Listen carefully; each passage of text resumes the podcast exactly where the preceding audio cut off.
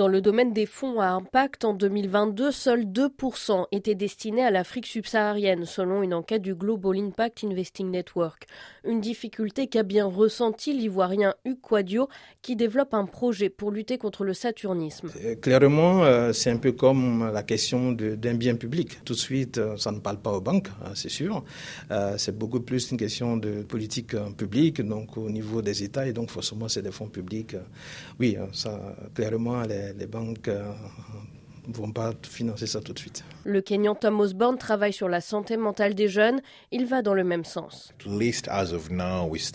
Pour l'instant, dans le domaine de la santé mentale, par exemple, nous ne disposons pas toujours de dossiers économiques très solides et viables pour du capital risque plus traditionnel.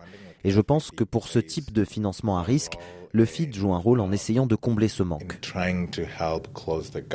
Pour Esther Duflo, la prix Nobel de l'économie et présidente du fonds, le but du FID est bien de changer de paradigme. C'est vraiment un fonds qui vise à permettre à des tas d'acteurs nouveaux de proposer de l'innovation sociale.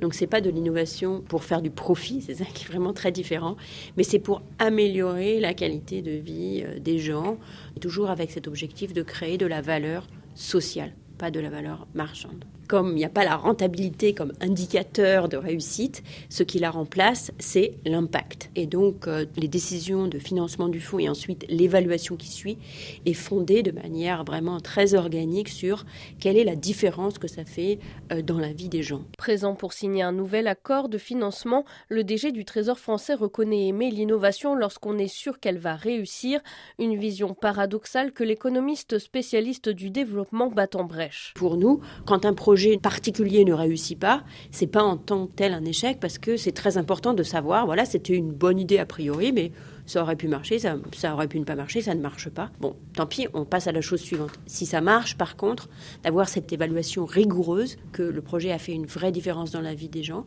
ça permet de le passer à l'échelle. 66 projets ont déjà reçu des soutiens du FID, qu'ils soient en phase de test pour permettre de prouver l'efficacité de l'innovation ou en phase de développement et de mise à l'échelle.